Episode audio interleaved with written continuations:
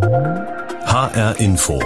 Netzwelt vor knapp einem Jahr hat das sogenannte Metaversum für Aufregung und Schlagzeilen gesorgt. Ein großer, allumfassender virtueller Raum, in dem vieles möglich sein soll in Zukunft, was auch in der realen Welt möglich ist. Freunde treffen, Konzerte anschauen, shoppen gehen, Computerspiele zocken, aber auch solche Dinge wie arbeiten gehen und Videokonferenzen abhalten. Und das alles übergreifend und grenzenlos in einer einzigen virtuellen Welt. Mark Zuckerberg hatte diese Diskussion losgetreten und kurzerhand sein Unternehmen Facebook in Meta umbenannt. Seitdem ist der Name Programm, denn Zuckerberg hat sich zum Ziel gesetzt, so ein Metaversum aufzubauen.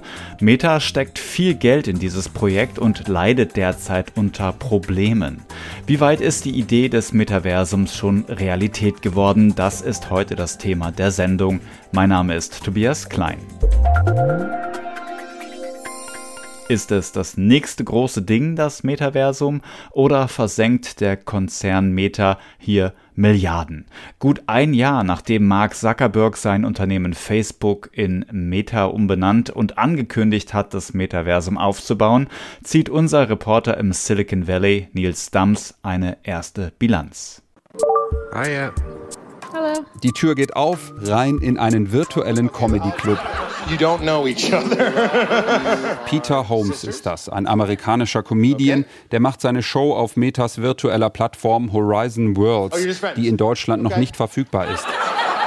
Wer das nicht lustig findet, könnte auch meditieren, Zombies jagen, Sport machen oder in einem virtuellen Pub irgendwelche Leute anquatschen. Oh, es gibt diverse Anwendungen in Metas Metaversum. New York Times Reporterin Kashmir Hill war wochenlang immer wieder auf der Plattform unterwegs. Sie habe Menschen getroffen, die jeden Tag im Metaversum sind, sagt sie in einem Podcast. I met people who go into virtual reality, into Horizon every single day. Der Unterschied zu früheren Chats, man hört die Stimme und bekommt eine Vorstellung davon, wer wirklich hinter dem Avatar steckt.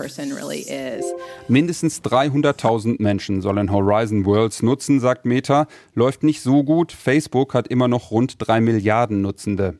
Ein Jahr zuvor. Meta heißt da noch Facebook und Facebook-Chef Mark Zuckerberg hey. kündigt die nächste Generation des mobilen Internets an. Today we're going to talk about the metaverse. Eine Art begehbares Internet. Instead of looking at a screen, you're going to be in these experiences. Nicht nur auf den Bildschirm schauen, sondern sozusagen im Bildschirm sein. Die Reaktionen irgendwo zwischen Interesse und Spott. Was Zuckerberg in einem Promo-Video zeigt, erinnert manche an die Plattform Second Life. Die gibt es seit knapp 20 Jahren. Die Grafik überzeugt auch nicht alle. Viele Avatare gehen nur von Kopf bis Hüfte. Das Metaversum, eine Welt ohne Beine. Zuckerberg vermittelt große Aufbruchsstimmung. Der Konzern benennt sich um in Meta. I hope that we are seen as a metaverse company. Weg vom Namen Facebook, der schnell mit Datenschutzproblemen und Hassrede in Verbindung gebracht wird. Die Umbenennung soll wohl auch zeigen, dass mit dem Metaversum, das meinen wir ernst. Es gibt Schlagzeilen wie Der Social-Media-Dienst Facebook will nach eigenen Angaben 10.000 neue Jobs in der Europäischen Union schaffen. Da steht der Aktienkurs noch bei über 300 US-Dollar. Das hat sich geändert. Eine Meldung von Ende September in diesem Jahr. Mark Zuckerberg bereitet Mitarbeiter auf einen Einstellungsstopp und Etatkürzungen vor. Das Metaverse bringt Entwicklungskosten in Milliardenhöhe mit sich. Der Aktienkurs aktuell nur noch rund 130 Dollar. Kosten sparen, Kompetenzen aufbauen und auf eine Sache konzentrieren, das sei schon der richtige Weg, sagt Börsenanalyst Sarah Zeti dem Sender CNBC. And focusing Uh, you know, expertise. So I think it's good. Die müssen jetzt aber auch abliefern. Uh, they have to deliver. 10 bis 15 Jahre soll es dauern, bis das Metaversum so steht, wie sich das Zuckerberg vorstellt. Das Ziel, die künstliche Realität so perfekt zu machen, dass man das eigene Gehirn davon überzeugen muss, dass das gerade alles nicht echt ist. Viele Fragen bleiben offen, drei wichtige davon. Erstens. Lässt sich in diesem langen Zeitraum ausreichend Geld einnehmen, um die Milliarden für die Entwicklung Entwicklung zu stemmen, zumal die Konkurrenz-App TikTok Nutzer weglockt und Werbeeinnahmen durch Datenschutzregeln, zum Beispiel bei Apple, gebremst werden. Zweitens. Setzt sich Meta durch. Auch andere Firmen investieren in verschiedene Metaversen, insgesamt über 120 Milliarden Dollar in diesem Jahr. Das hat die Unternehmensberatung McKinsey ausgerechnet. Das ist mehr als doppelt so viel wie im letzten Jahr. Und drittens, wenn das wirklich die nächste Stufe des mobilen Internets werden soll, werden VR-Brillen für die breite Masse im Alltag wirklich wirklich so allgegenwärtig und unverzichtbar, wie es gerade Smartphones sind? Mark Zuckerberg ist zuversichtlich. Die Zukunft, sagt er, und das könnte auch in einem Glückskeks stehen, wird alles übertreffen, was wir uns vorstellen können. Meta muss also zurzeit ein paar Rückschläge hinnehmen, Mark Zuckerberg aber hält an seinem Kurs fest. Ein Bericht war das von Nils Dams. Wir wollen das Thema nun vertiefen und zum einen schauen, was sich im letzten Jahr so getan hat mit Blick auf das Metaversum und mit der Branche angerichtet hat. Und wir haben gerade im Beitrag gehört, dass sich noch nicht besonders viele Menschen für Metas Plattform Horizon Worlds interessieren.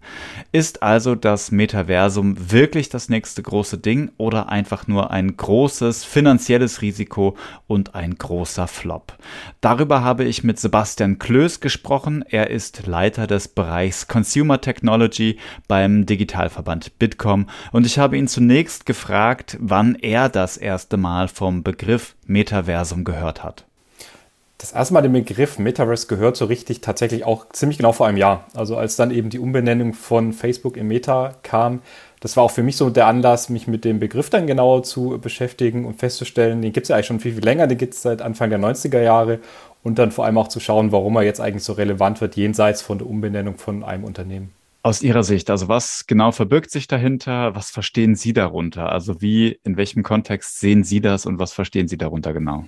Für mich ist das Metaverse eigentlich so die nächste Stufe des Internets, eine Erweiterung des heutigen Internets, wie wir es kennen, bei dem es sehr viel stärker um virtuelle Welten geht, um ja, virtuellen Austausch und stärker teilweise auch noch ähm, Blockchain, NFT mit einer Rolle spielen, ähm, was Besitzverhältnisse betrifft, was auch virtuellen, virtuellen Eigentumsbesitz ja, im Metaverse betrifft. Das sind so die, die großen Ideen des Ganzen. Es ist momentan sehr, sehr stark noch eine Idee. Also es ist was, was vielleicht so in fünf bis zehn Jahren wirklich da sein wird. Momentan sieht man einfach viele Ansätze aus dem Bereich Augmented Reality, aus dem Bereich Virtual Reality. Man sieht tolle Plattformen, die es in dem Bereich gibt. Und man sieht auch schon viele Firmen, die dann ähm, erste Ideen dort ausprobieren. Allerdings zur wirklichen Idee des Metaverse ist es noch ein Stück hin weil dazu fehlt eigentlich noch ähm, ja, die Durchlässigkeit. Also das Metaverse soll im Idealzustand eben nicht eine fragmentierte Welt in ganz viele Plattformen, Games, wie auch immer sein, sondern soll was sein, eine Art virtuelle Welt sein, in der ich mich ähnlich bewegen kann wie in der realen Welt, die auch stark verknüpft ist mit der realen Welt, ähm, wo ich beispielsweise auch Besitz in einem Teil dieses Metaversums kaufen kann und den dann überall nutzen kann, ähm, sei es jetzt irgendwie eine Ausrüstung, sei es ein Kleidungsstück, ähm, sei es irgendwas anderes. Und da sind wir momentan noch so ein bisschen ähm, davon entfernt. Also es klingt auch immer noch so ein bisschen wie Science Fiction tatsächlich. Sie haben das ja gerade schon angedeutet, so ein bisschen angerissen, wie das dann tatsächlich mal aussehen könnte, aussehen sollte ich glaube, für viele erschließt sich das immer noch nicht so ganz, oder? Also diese, diese Verbindung auch zwischen realer Welt, zwischen virtueller Welt und diese Vorstellung, dass wir einen großen virtuellen Raum haben. Ich glaube, das ist für, für viele noch nicht so ganz greifbar, oder? Ist tatsächlich, also wirklich diese Vorstellung dieses einen großen virtuellen Raums ist noch schwer greifbar und ist auch technisch nicht einfach umzusetzen man muss sich, glaube ich, erstmal so ein bisschen vergegenwärtigen, wo wir eigentlich heute stehen, was wir schon haben. Also wir haben einfach schon aus, seit mehreren Jahren ganz gute Erfahrungen mit Virtual Reality, mit Augmented Reality. Also beispielsweise da auch schon die Möglichkeit, dass ich mich mit anderen Leuten treffe in Räumen, dass ich auch im Berufskontext ähm, gemeinsam Brainstorming-Sessions mache im, in solchen VR-Räumen. Ähm, das ist das, was wir tatsächlich schon haben und ähm, darauf baut das unter anderem auf. Ähnlich haben wir es heute schon im, im Gaming-Bereich, bei Computerspielen, dass ich virtuelle virtuelle Gegenstände kaufen kann, ähm, die ich dann eben nur in diesem einen Spiel nutzen kann. Und da wäre eben auch der nächste Schritt, ich kaufe die und kann die dann überall nutzen. Also das ist wieder so der Schritt, wo wir heute sind. Oder auch, wo wir heute sehr, sehr stark schon sind, ist so im Bereich Creator Economy, also die Idee, dass in vielen Computerspielewelten nicht einfach ein Entwicklerteam eine feste Welt vorgibt, durch die ich dann durchlaufe, sondern die Möglichkeit, dass ich selber kreativ sein kann, also mich austoben kann, eigene ähm, Szenarien erstellen kann, eigene Teile der Welt erstellen kann. Und auch das ist was, was sich dann ins Größere übertragen dann im, im, Metaverse wiederfinden wird. Das heißt, man muss, glaube ich, so ein bisschen schauen, wo wir heute einfach technisch schon, schon sind, wo wir schon ganz gute Erfahrungen haben und das Ganze dann grenzenübergreifend, äh, plattformübergreifend denken, dann ist man bei, bei Metaverse. Und was die Beziehung zwischen realer Welt und virtueller Welt betrifft, man hat es zum einen ganz banal mit den Avataren. Das heißt, wenn ich mich eben als reale Person mit meinem virtuellen Abbild durch diese Welt äh, bewege, ist dann diese dieser Bezug zur realen Welt schon mal da. Wenn ich mit realem Geld ähm, virtuelle Gegenstände kaufe, dann ist, glaube ich, auch für jeden sehr, sehr klar, da ist ein Bezug da zwischen dieser virtuellen Welt und der realen Welt. Und was, glaube ich, sehr, sehr viel Spannung noch reinbringen wird, ist in Zukunft der Bereich Augmented Reality, wenn ich mir wirklich virtuelle ähm, Gegenstände, virtuelle Teile einfach in meiner realen Welt einblenden lassen kann. Das funktioniert heute ja auch schon ganz gut ähm, im Consumer-Bereich auf dem Smartphone bei ganz vielen Anwendungen von Computerspielen bis hin zur Maßband-App. Aber das wird in, in Zukunft, glaube ich, wenn es die entsprechenden Brillen gibt, die ich im Alltag nutzen kann, nochmal deutlich bedeutender. Und dann wird es, glaube ich, auch nochmal verständlicher, wie einfach virtuelle Gegenstände, sei es jetzt ähm, Navigationspfeil, sei es dann aber vielleicht auch ein virtuelles Gegenüber, ähm, seien es virtuelle Gegenstände, aus, ähm, die ich einfach irgendwo kaufen kann, mir dann in meine realen Welt einblenden lassen kann. Und ich glaube, dann ist wirklich so diese Verschmelzung zwischen real und virtuell da und dann wird es auch klar, dass es nicht irgendwo da draußen eine, äh, eine virtuelle Parallelwelt sein wird, das Metaverse.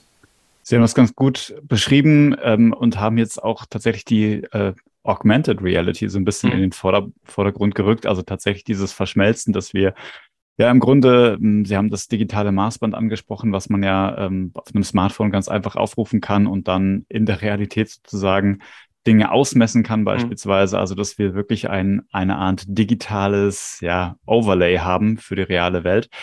Ähm, aber das Bild, was ja auch mal so ein bisschen gezeichnet wurde, ist, dass, dass wir dann mit ja, Virtual Reality Brillen herumlaufen. Also, dass wir halt wirklich uns eine Brille aufsetzen und dann digital abtauchen in der virtuellen Welt. Und Sie haben jetzt aber eher so diesen Fokus auf die Augmented Reality gesetzt. Glauben Sie, dass das dann doch den Vorteil hat? Also ich habe auch immer so ein bisschen den Eindruck, dass für den einen oder anderen so die Virtual Reality Brillen ähm, auch so eine Abschreckung, so eine Abschreckung sind, dass das vielleicht gar nicht so unbedingt jeder mag, möchte, sich da auch gar nicht so vorstellen kann, mit so einer Brille durch die Welt zu rennen und so ein bisschen abgeschnitten zu sein.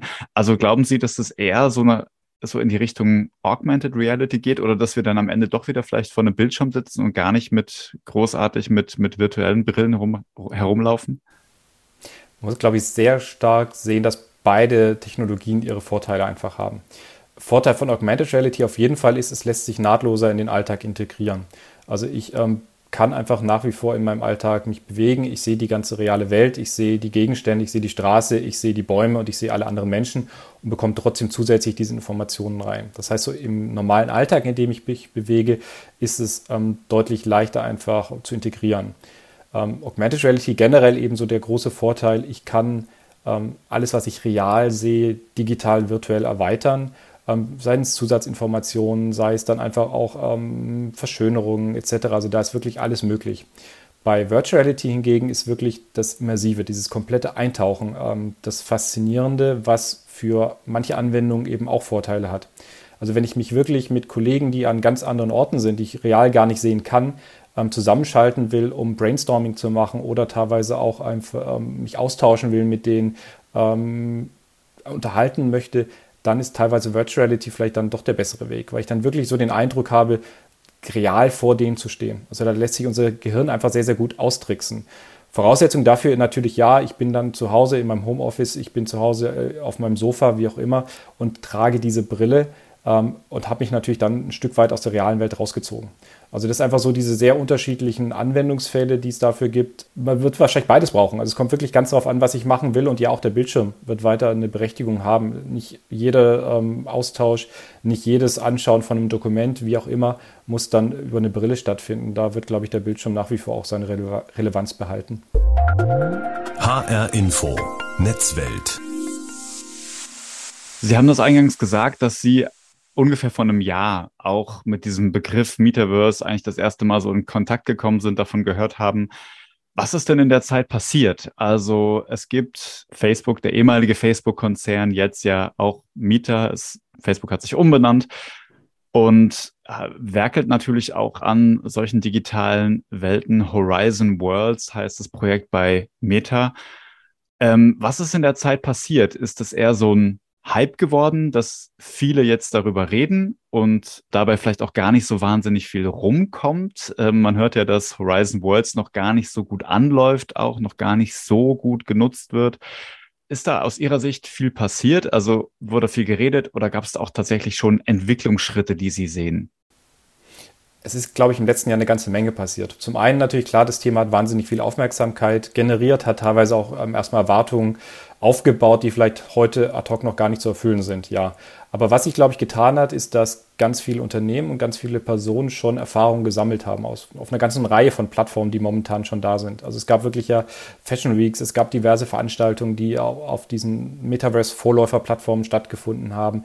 Ähm, es gab dann ähm, wirklich einen Austausch da, es gab virtuelle Gegenstände, die da gehandelt wurden. Es gab natürlich auch verknüpft mit ähm, ja, dem, dem großen Aufmerksamkeit, Hype, wie auch immer, rund um NFTs ähm, Anfang des Jahres da eine ganze Menge, was ausprobiert wurde.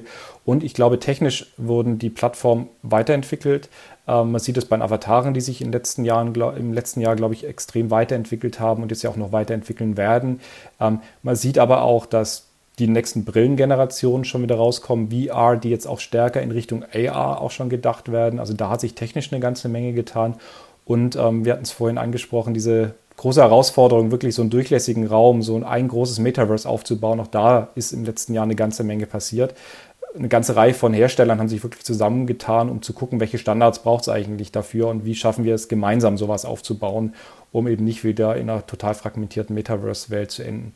Also da hat sich, glaube ich, im letzten Jahr schon eine, eine ganze Menge getan. Klar, es ist noch lang nicht ähm, das Metaverse jetzt da. Das wird wirklich noch so drei, vier, fünf Jahre dauern. Aber ähm, die Grundlage wurde, glaube ich, im letzten Jahr definitiv gelegt dafür. Jetzt hat sich Facebook umbenannt in Meta, ist dabei massiv auch in das Metaverse zu investieren. Milliardensummen sollen da hineinfließen. Anfangs wurde verkündet, dass neue Jobs geschaffen werden sollen. Danach ist dann allerdings tatsächlich der Aktienkurs ziemlich runtergegangen. Mieter ist stark unter Druck. Glauben Sie trotzdem, dass das der richtige Weg ist, dass das die wirklich die Zukunftstechnologie ist? Oder sagen Sie eher, ui, das ist ein, eigentlich ein ganz schönes Wagnis? Also ohne jetzt zu nahe ähm, die Unternehmensphilosophie von einem Unternehmen ähm, ja, zu kommentieren, glaube ich, es ist schon so einfach der nächste Schritt des Internets. Also ich glaube schon an die Zukunft von AR, von VR, ähm, weil sie einfach in den letzten Jahren da schon eine ganze Menge aufgebaut hat. Also die technologische Grundlage ist wirklich da. Ähm, viele Unternehmen, viele ähm, auch Privatpersonen haben ihre Erfahrungen gesammelt und es ist einfach eine wahnsinnig große neue Möglichkeit, die sich da uns ähm, auftut. Also wirklich gerade so für diesen, diesen Austausch über Grenzen hinweg, da haben wir die letzten Jahre die Erfahrung gemacht, es klappt plötzlich ähm, auch sehr gut virtuell, per Zoom, per Teams, wie auch immer, per Videokonferenz.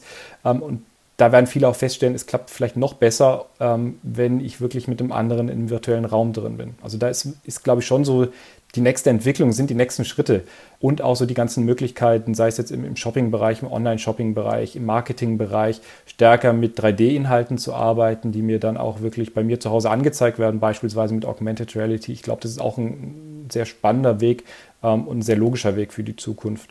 Generell so das Thema Augmented Reality wird eine zunehmende Rolle spielen, spielt heute ja bei vielen schon auf dem Smartphone, auf dem Tablet eine Rolle, ohne dass es unbedingt unbedingt ähm, erkannt wird als Augmented Reality, es einfach ganz selbstverständlich äh, verwendet wird.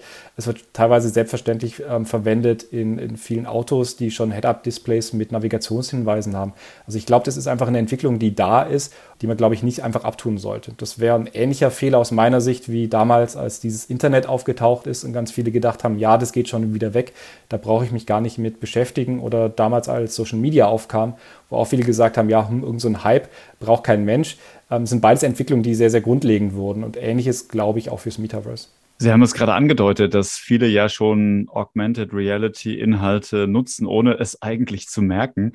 Mit Bezug auf das Metaverse, wie sehr ist es denn schon in unseren Köpfen drin? Wir können ja mal unterteilen in, ich weiß jetzt nicht, ich sage jetzt mal im privaten Bereich, aber auch bei den Unternehmen beispielsweise und dann natürlich im weiteren Blick, wie sich Unternehmen darauf einstellen. Also fangen wir doch mal damit an wie das bei uns in den Köpfen schon angekommen ist. Also ist es bei uns schon da und ist es bei den Unternehmen da oder noch gar nicht? Was ist da Ihre Erfahrung? Also die Technologie AR, VR ist bei einigen Unternehmen tatsächlich da.